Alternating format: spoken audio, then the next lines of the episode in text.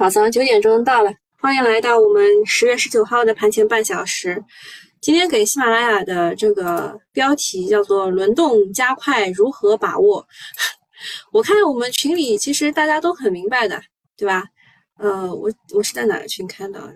啊，就这个群啊。就说简单一点，记住，就是科技和医药是当前的主线啊。科技当中其实信创是最厉害的，对吧？就是科技和医药是当前的主线，其他的像新能源，昨天炒的储能，对吧？昨天储能的电话会真的是一场一场接一场，然后消息是一个接一个，我一看啊，全部是科技日报里面发的，对吧？他们呢又是属于财联社旗下的，财联社嘛又是跟游资搞不清楚的，那就是借机炒作，然后那个拉升，然后那个啥，对吧？这个很明显的嘛，就是你看啊，就什么排产到明年九月什么的这种话术。就要么央视财经啊，要么财联社，就这就这俩啊，就这俩。然后像新能源、工业母机都是轮动的，为什么？因为钱不够嘛，对吧？那我我的策略就是，你能拿就拿，你有多大的认知，你就拿这些这个这股能能拿能拿多少是是多长时间。如果实在不行了，你卖了怎么办？呃，就不能找那种什么储能啊什么去去蹲着，这种不能追高的，对吧？应该应该讲的蛮明确的，我我昨天我昨天应该复盘写的还是蛮，就是这两天如果继续涨，就是不追高不加仓，对吧？因为浮盈加仓一把亏光，所以手痒的话，你手里有的股票你卖掉了之后，呃，如果你是做超短的话，你可以跟着我们群里的好运川哥一起去去跟那些。啊，比如说国脉呀、敬业达这种这种股票的分歧，昨天敬业达居然没有被关小黑屋，我我还是有点有一点对监管的这个力度，就是我本来以为他会关的，因为他给他下了这个问询函嘛，我以为他会关的，结果昨天没有关，而且根据他深交所的规定啊。根据深交所的规定，它昨天是只要再涨百分之六，应该是要关小黑屋的。昨天没有关啊，昨天没有关，这就是证明它是想让市场热的啊。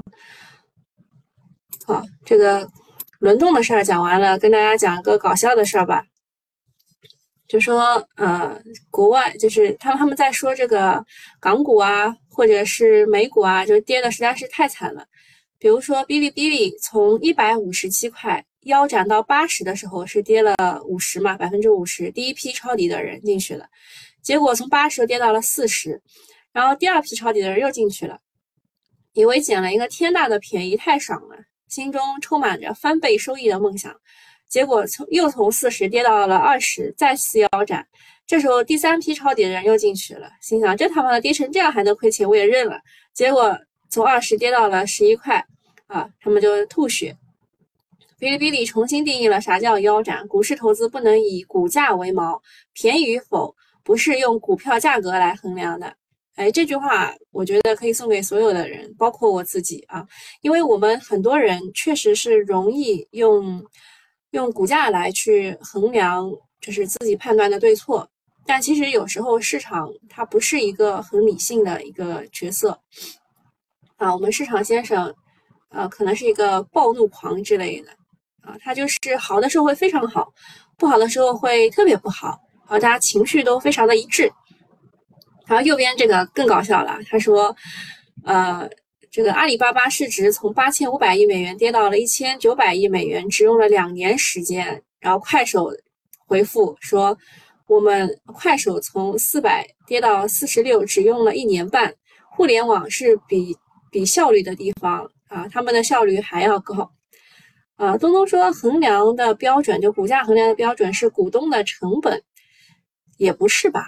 也不是啊。股价衡量的标准其实是你对这个股到底值多少钱的一个艺术性的判断啊。所以我们说估值其实是艺术，炒到后来炒股就是玄学啊。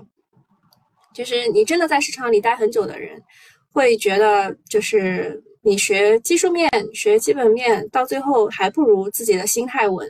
就到最后，大家都呃，像我，我减压的方式就是看脑残偶像剧，也不一定很脑残啊。最近不是都是主旋律的嘛，什么胡同啊，还有追光啊，什么维维都看，就是呃，就吐槽一下，就是对这个奶油小生实在是太多了啊。好，然后看一下剧本，嗯，这两边是确实。呃，短线和中线的人想法是不一样的啊。东东是炒短线的，而且是那种超跌反弹的短线。呃，小云问，明天还是很容易操作的，放心嗨。东东说，关注黄白线的位置。今天早上啊，早盘的时候白线再上一波三折，明天继续还是要看黄白线。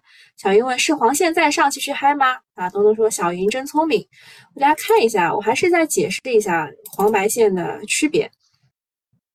啊，你们把它打开以后呢，会看到，呃，我这边线跟你们不太一样啊，就是我的你们的白线是我的黑线，然后，呃，你们的黄线是我的蓝线，就是早上的时候他说就是白线在上，也就是权重股高开嘛，权重股高开带崩了啊，带两带波两崩，啊带带崩了两波，然后就是。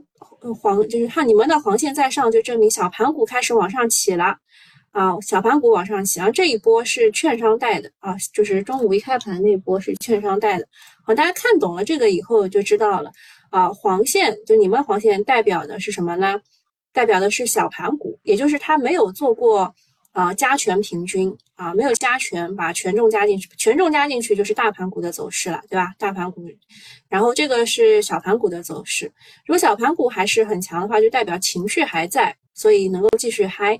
这个是东东的观点，然后花哥哥的观点认为，指数连续反弹之后减速了，但是热点扩散性比较好。那还有一点就是，除了指数减速，另外一点是啊，这个。成交量也稍微减了一点啊，昨天是八千亿不到一点，去看一眼啊。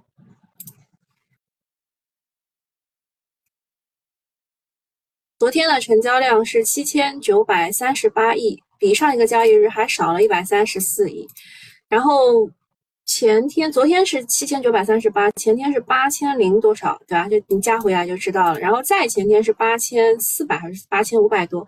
就是现在的整个成交量其实是下降的，指数在涨，成交量在下降。这个位置，这个位置其实不用特别担心啊，不用特别担心，因为第一点是离第一压力位三一五零还差了一点距离啊。然后第二点呢，就是啊这边犹豫的人很多。在这边犹豫的人，犹豫的人越多，就证明指数还能涨。如果大家都一致了，钱都进去了，那指数就涨不了了。所以在这边其实是考验选股能力的啊，考验选股能力的。就是别人硬说什么好的时候，你要三思而后行。你说我能不能换个地方蹲？还有什么没涨的？应该这样想，不应该别人都说储能好，要排到明年九月份，你也去追储能。呃，除非你选的股特别好。呃，否则就很容易买在高位，好吧？然后呃，他说的是反弹减速，热点扩散性好，盘面交易性机会不差，需注意把握机会的核心策略依旧是防守反击，提前卡位潜伏啊，提前提前卡位潜伏，这应该跟我不想法不谋而合。当前热点与个股的持续力并不太强，追高带来的一日游风险。一日游风险确实有啊，像工业母机，对吧？昨前天很强，然后昨天其实只有前排的晋级了。还有反弹之后，反弹之后呢，预计震荡会加大，注意依靠指数的波动去把握交易的节奏。还需要注意一点，就是前排的妖龙全部进入鱼尾阶段，谨防恐慌恐慌兑现风险，切忌胡乱追高。其实，呃，前排就那四只股嘛，那四只股当中应该是有一只能走出来，其他的就不行。所以你只有百分之二十五的成功率。嗯，好，我们先看全球世界吧。是，嗯，因为新闻联播也是先讲全球的啊。全球这个先讲拜登吧。拜登或再动用石油储备来压油价，因为中期选举的原因啊，这油价跌，油价跌了，他们那边的 CPI 应该也能跌一跌，然后它的这个。呃，中期选举的这个这个这个叫什么？支持率也能提升。他说，眼见施压欧佩克增产无望，嗯，我给我给大家看一下欧佩克他们的观点也是很明确的啊，算了，没没打开，算了。欧佩克的观点是认为，你美国这样加息下去，世界会面临衰退。那衰退情况之下，我还增产，我不是找死吗？对吧？所以它是因为全世界的经济可能要衰退，所以才减产的。那美国是看他们增产无望，所以就计划进一步释放战略石油储备，以啊在十一月中期选举来临前降低和稳定油价。消息称，白宫准备从战略储备当中再释放一千四百万桶石油，预计将于本月内宣布这一消息。受此影响，昨天 WTI 原油是跌的，布伦特原油也是跌的，都是差不多跌到九十美元啊。然后，欧佩克宣布每天减产两百万桶，对美国的通胀火上浇油，也影响了拜登的中期选举，所以他们先宣布。呃，先宣布释放一千万桶石油储备，现在呢又要释放一千四百万桶，就是算了下了血本，下了血本。因为嗯，它的减产是从十一月开始的啊，十一月开始的，它等不了啊，它从它减产开始，就它提前就开始放，啊，它使出这么大的力气，油价才跌了不到百分之三，力度不够。不过呢，这场关于能源的博弈，欧佩克也不是想要去。惹毛美国，喊话说减产只是为了维持现有的油价，并不想刺激油价继续上涨。那么，呃，从这个角度来看呢，油价估计九十美元就是阶段性的顶部，大家就各让一步，能缓解一下美国的通胀啊。但是通胀呃一旦下落的时候啊，美联储加息不激进啊，然后大家就认为美股就可以涨。呃，这个这个我只能说在。呃，十月二十六号开始，他们又要又要开始讨论加息啊，什么事情了？那，嗯，现在有有机构说啊，就说十一月可能要加七十五个基点，十二月还是要加七十五个基点，所以有点难啊，有点难，就是股市上涨还是有点难的啊。说这个石油、天然气等资源股短期有一些压力，昨天石油是跌了大概三点几，然后天然气也跌了大概百分之四。那我们现在来看一下全球的情况啊，除了美国这边，还要关注英国这一边。呃，昨天全球股市表现都是还行，但是美国美股其实是高开低走的啊，高开低走震荡。然后股股市还行，主要是两个原因，第一个是英国的新一届政府决定取消部分的减税计划，另外一个是美国政府打算去投石油储备，以以防油价上涨。呃，然后这个美美国就是投石油储备，我们这个事情大部分是讲完了的。然后美呃英国减税这个就比较复杂。呃，特拉不是特斯拉，好吧，朋友，这位女首相叫做特拉斯。特拉斯上任之后呢，就力推了一系列的减税计划。但是你想，你减税，政府的收入就减少了，那这个只只只能用负债来弥补这个政府这边的支出。所以市场就一直抱怨说，英镑加息力度不如美元。现在看英政府还想要扩扩大负债来增加流动性，直接就砸英镑买美元，汇率一度跌至了一九八零年以来的新低。那英国政府就扛不住压力，只能妥协退让，宣布就是已经几乎要取消所有的减税计划了。消息发出之后呢，英镑的汇率和债券还有股市他们都在涨，美元就受到了压制。那呃。这个月的美元指数就一直在一百十二、一百十四这样来回的，就一个十字星吧。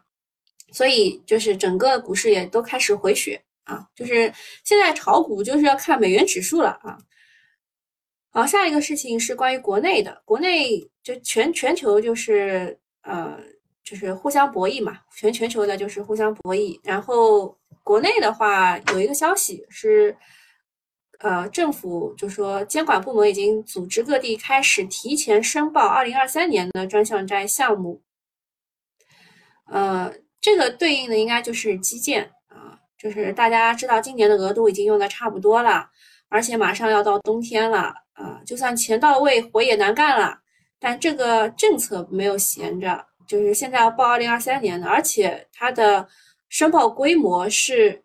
按照之前规定的提前批额度的三倍来把握，啊，就是它有一个它有一个预算啊，预算，然后这个预算是要等这个中央政府去审批的，啊，所以呃，真正动用动用资金的时候，它其实是要五六月份才啊给到你，所以地方债过去历史发行当中一直有一个问题，就是上半年啊没钱没法干活，下半年钱多了又干不过来。因此呢，会有一个地方债的提前审批。那今年下半年开始，啊，把你明年地方债的先先报、先批、先干活，啊，所以呢，呃，它这个以前呢说规定地方债提前批要占到年度总额大概三分之一，这一次提到了地方债额度可以直接在三分之一的基础上再翻三倍，意味着就全年地方债的额度。可以去提前做申报，这个政策力度是非常大的，但是也只是象征性的一个利好。下一个事情是花旗发公告维持比亚迪买入评级，说它第三季度盈利预喜啊胜于预期，预计市场对此积极反应，目标价是啊还标了六百四十港元，属于行业的首选。据数据显示，这是分析师给出的最高目标价。比亚迪昨天是收在两百零五港元，按此计算，也就是有三三倍以上的空空间。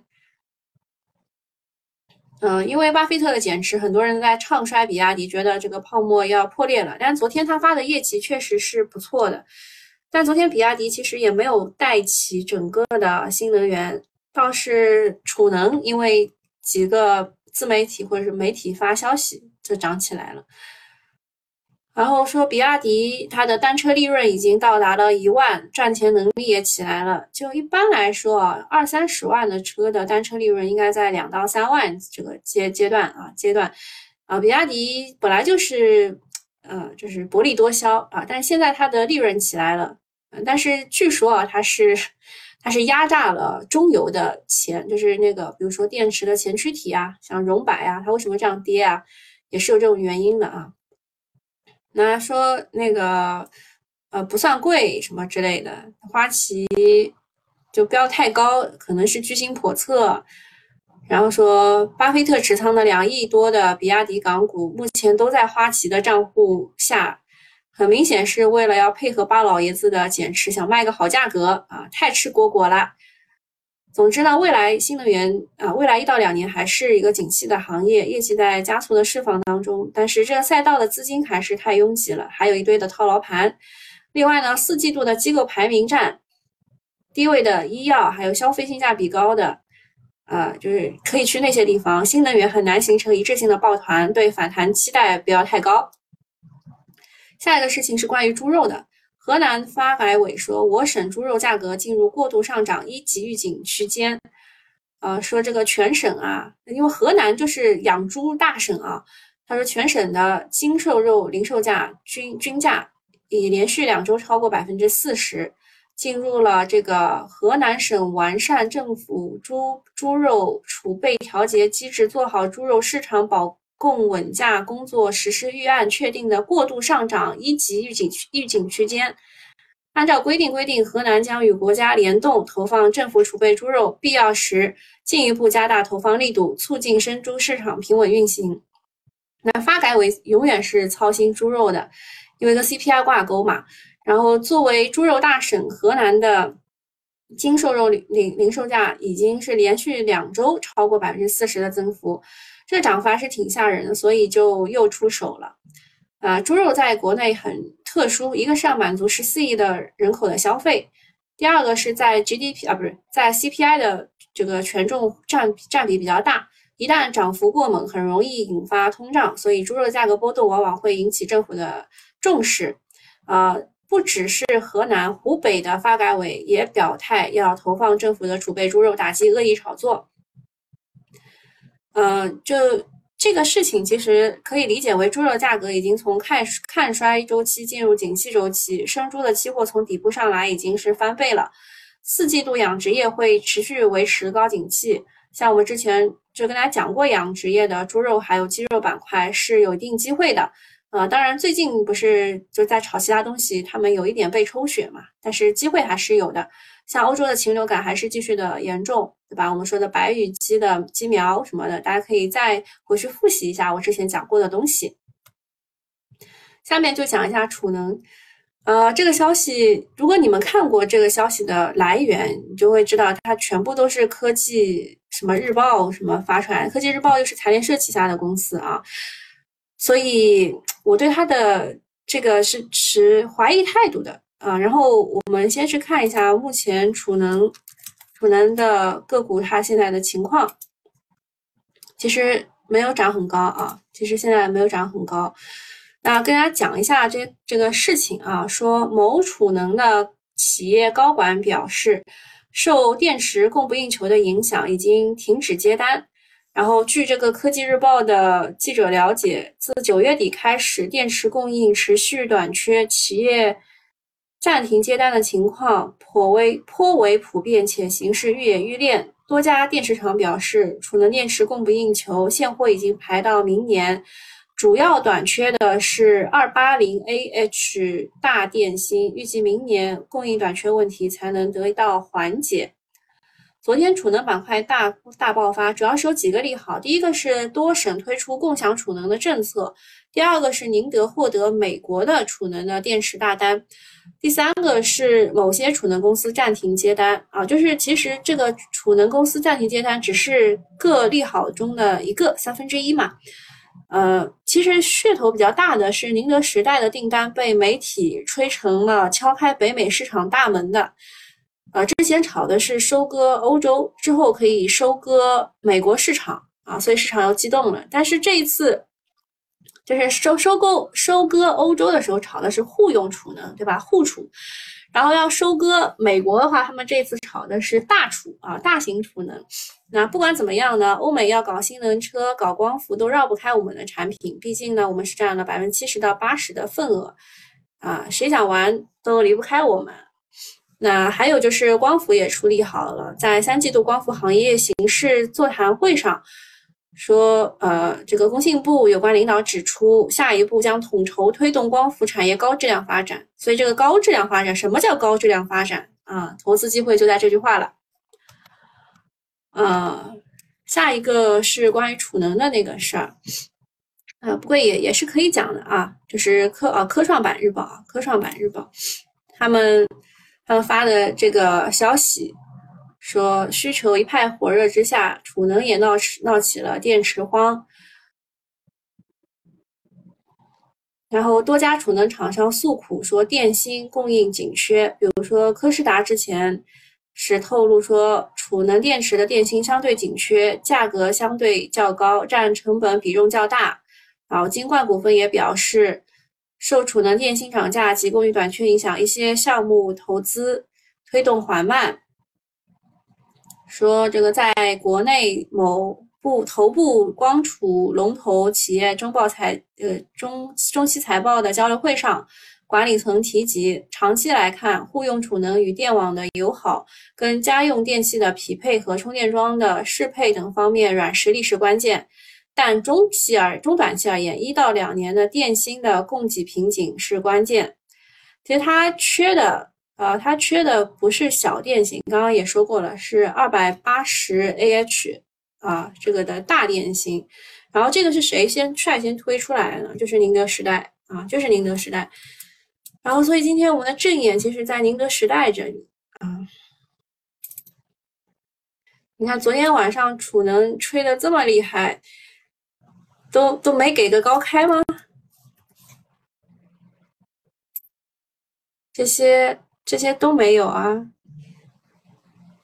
等一下，我得我得再去看一下，有一些我没加进来，像森林环境都已经跌五个点。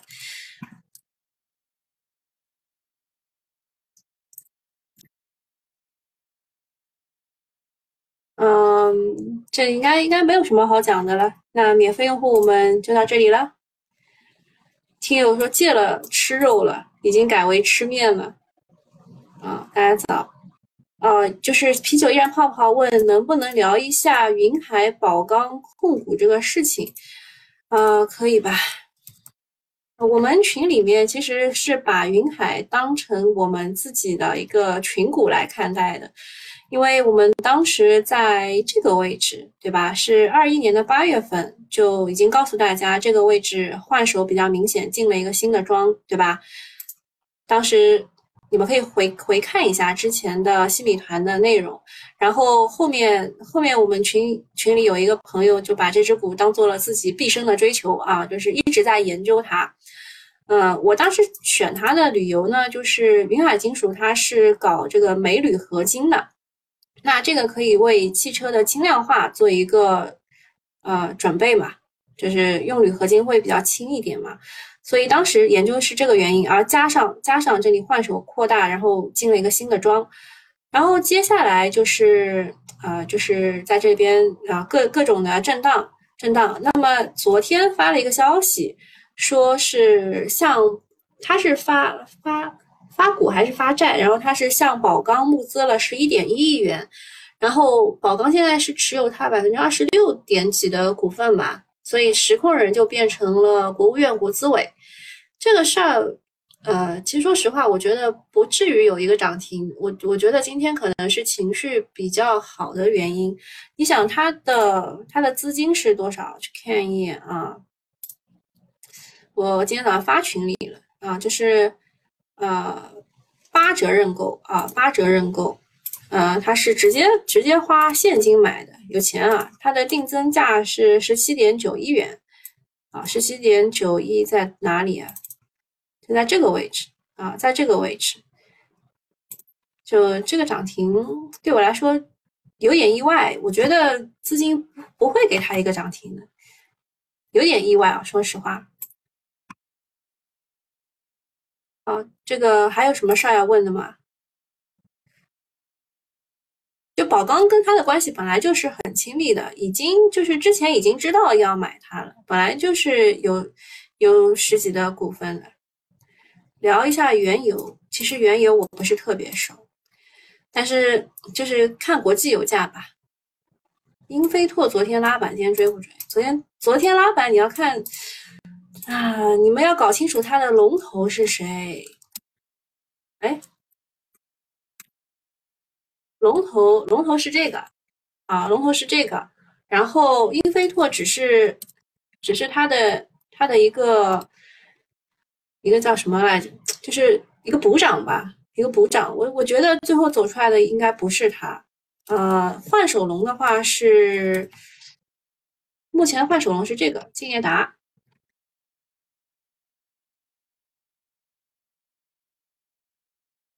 还有什么问题啊？红旗 S 九电动版一千五百万，这么贵啊？这么贵啊？金桥，哦，我我不看个股的，好吧？就是就是你问的这个股，而且特别小众，呃，那这个没什么事儿，我就关掉了啊。大家记得关注一下主播，然后我们每天早上的九点钟都会有盘前半小时的。然后今天下午两点半的时候，我有一个主题讲解，是讲那个医药的医药，还有医疗、医疗器械这一些，还有什么机会没有讲完的？好吧，啊，今天就到这里，拜拜。好，新米团呢留一下，我们把这个这个储能先把它这个事情讲完啊。储能呢，就先是啊，宁德时代推出了啊二百八十 AH 啊，就是这个电芯。那么，包括亿维锂能、恒辉能源、中创新航、国轩高科这些企业都是有产能布局的，但是产能释放要一定的时间。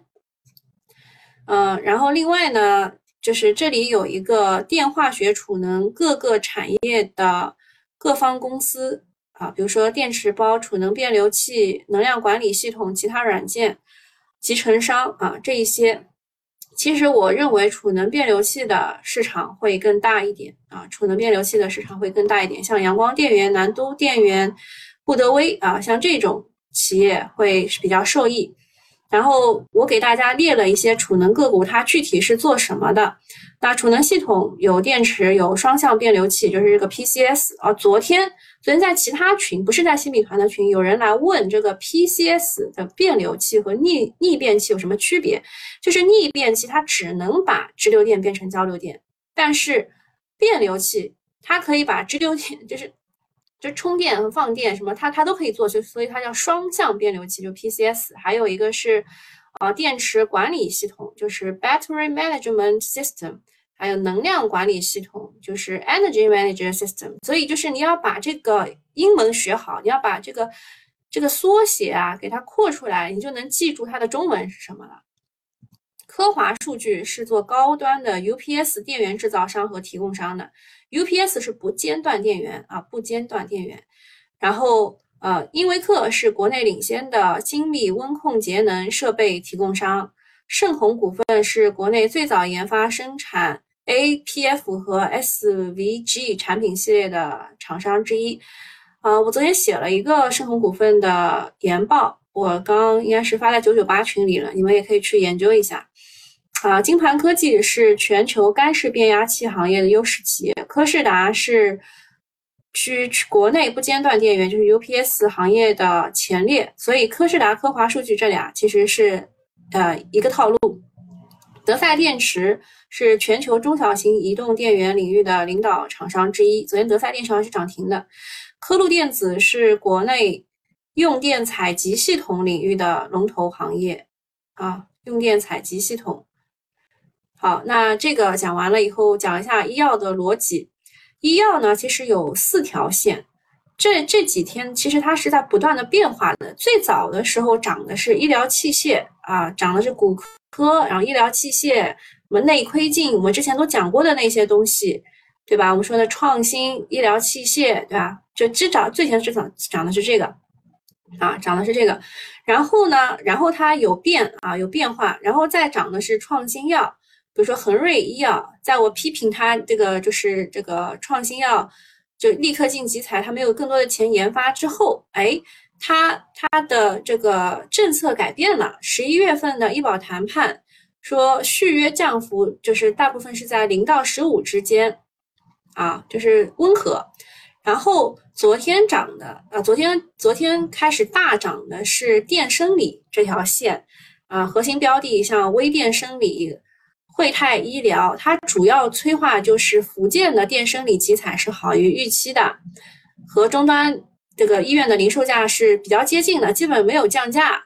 啊，所以就是涨的电生理啊，电生理，然后还有一条线是 IVD，包括了免疫诊断和生化诊断，它的核心标的就是安图生物新产业啊，主要催化就是上周四江西肝生化集采好于预期，这也是这一轮医药行业的引爆点，然后呃。这今天下午的时候会具体的再跟大家讲一下，就反正就这四条线，医药的逻辑就这四条线，啊，再找一下还有什么补涨的情况，好吧？那今天早上就到这里了。目前来看，鸡肉涨得最好，哎，我没有说错吧？对吧？我没有说错啊。好，那今天就到这里啊，下午两点半见。